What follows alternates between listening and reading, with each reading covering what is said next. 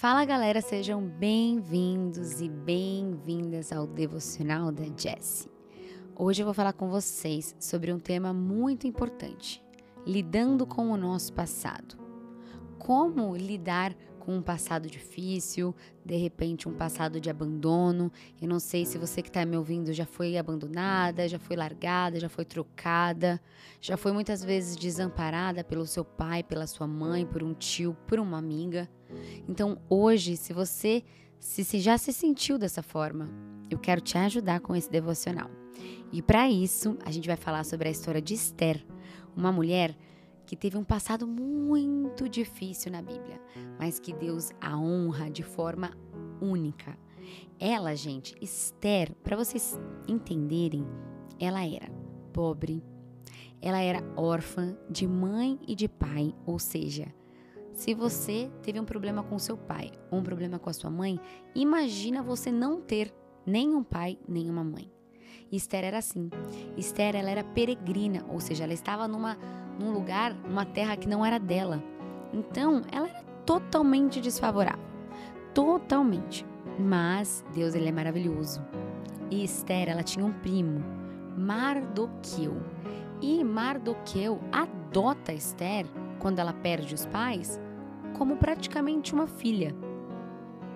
Então, olha o que Deus faz na vida de Esther. Olha como Deus ele pode ressignificar o seu passado, ressignificar a sua história e te dar um futuro totalmente novo, totalmente grande, totalmente cheio de propósito. Quero que você sinta isso nessa história. Esther capítulo 2, versículo 7 diz assim: Mardoqueu tinha uma prima chamada Adassa, que havia sido criada por ele, por não ter nem pai nem mãe. Essa moça, também conhecida como Esther, era atraente e muito bonita, e Mardoqueu a havia tomado como filha quando o pai e a mãe dela morreram. Então a primeira coisa que a gente aprende aqui na história de Esther é: ela não tinha pai nem mãe, mas Deus manda uma pessoa estratégica para cuidar dela. E vocês sabem o que significa Mardoqueu? Significa guerreiro. Então Deus ele envia guerreiros para nos ajudar, para guerrear por nós. Então sinta isso no seu coração. Quem são os guerreiros que Deus já colocou ao seu redor? Eu tenho certeza que você que agora que está me ouvindo, que está no trânsito ou está em casa, não sei o que você está fazendo, mas eu tenho certeza que se você fechar os seus olhos, você vai lembrar de alguém que está te ajudando nessa guerra, nessa batalha. E aí o que aconteceu, gente? Esther ela estava lá com o primo dela e o primo dela ele trabalhava ali perto do reinado do, do, do rei ali em Suzã. E aí o rei ele vai, ele faz um concurso para escolher a nova rainha. Por quê? O que aconteceu? O rei, ele deu uma festa, uma grande festa de 180 dias, e ele manda chamar a rainha Vasti, que era sua esposa na época, para dançar ali para ele, para os amigos, mas a rainha diz não. A rainha acha uma falta de respeito e nega. E aí o que aconteceu? O rei ficou sem esposa, porque ele ficou tão bravo que ele deu um decreto para ela. E aí começa toda essa história do concurso para eleger a nova rainha. E o primo de Esther Mardoqueu fica sabendo desse concurso e avisa Esther. Fala: olha, vai ter um concurso para ser a nova rainha, porque você não vai e tudo mais. E olha que demais. Deus ele coloca tanto favor e graça na vida de Esther que a palavra fala que em Esther capítulo 2, versículo 9, diz assim: a moça o agradou e ele a favoreceu. Ele logo lhe providenciou tratamento de beleza e comida especial. Designou-lhe sete moças escolhidas do palácio do rei e transferiu-a, junto com suas jovens, para o melhor lugar do harém. Gente, a gente está falando aqui do eunuco do rei. O eunuco do rei era o homem que trabalhava ao lado do rei, do ladinho do rei. E ele gostou tanto de Esther tanto de Esther que ele deu o melhor lugar do harém para ela. Ele providenciou tratamento de beleza e comidas especiais para ela. Então, quando Deus está na nossa vida, a sua situação pode ser desfavorável, o seu passado pode ser totalmente desfavorável, mas Deus ele traz favor e graça diante de todos os desafios que você for enfrentar. Então, hoje, nesse devocional, eu quero que você aprenda a lidar com o seu passado de uma forma mais leve. Esther, ela podia ter ficado reclamando, murmurando, ah, porque eu não tive pai. Ah, porque eu não tive mãe. Ah, porque eu não tô na minha terra. Ah, porque eu sou pobre. Mas ela fez isso? Não. Ela aprendeu com o passado dela e ela aproveitou as oportunidades e viveu o melhor que Deus tinha para ela. Então agora a gente vai entrar nas três lições de Esther para lidar com o passado. A primeira lição que eu quero compartilhar com vocês se você puder anotar, anota, ou também quiser anotar num bloco de notas no seu celular.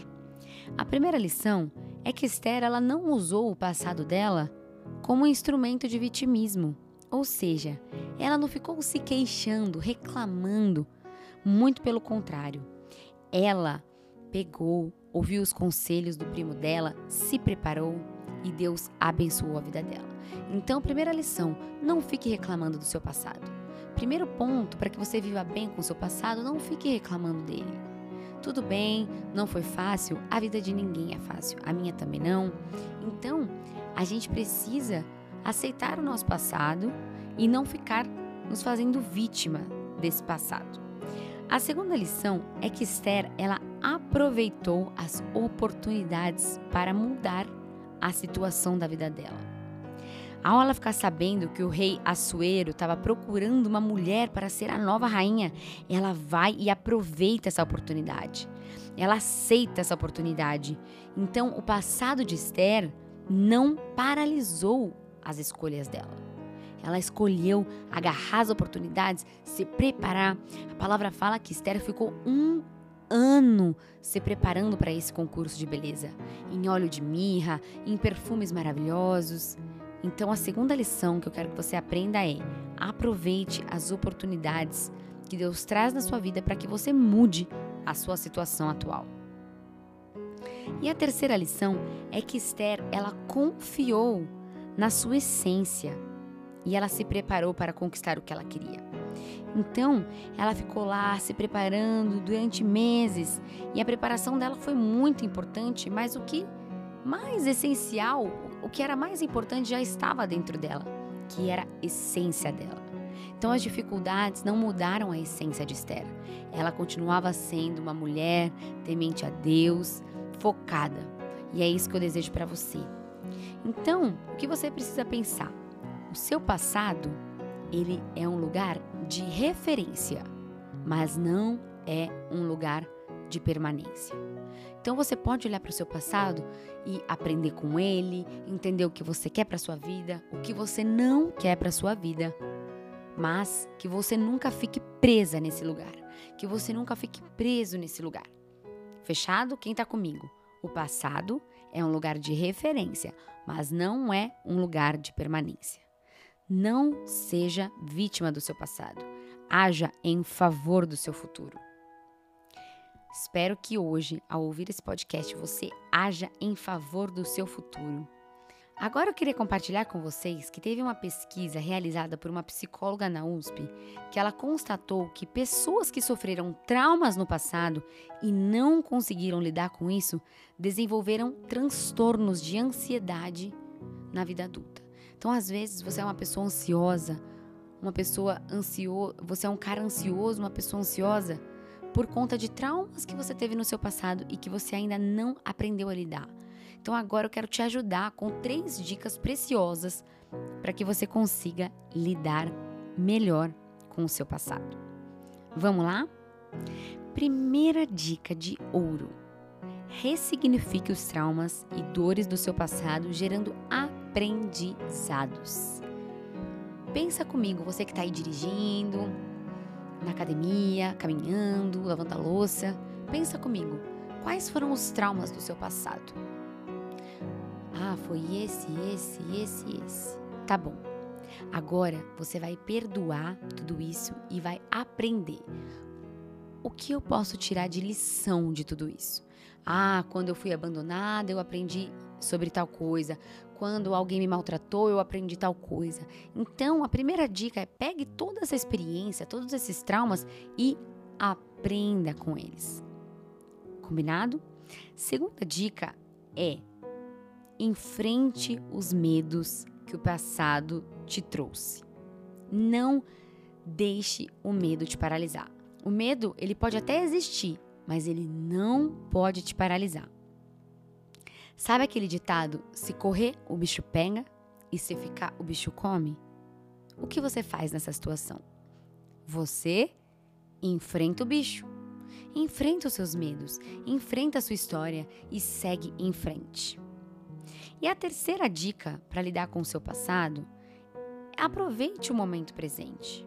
Aproveite a sua história, aproveite a jornada. Não deixe o passado te definir. Olhe para o futuro.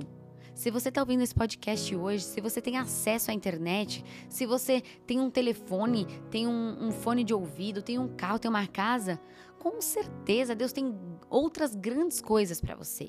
Você já é uma vitoriosa, você já é um vitorioso.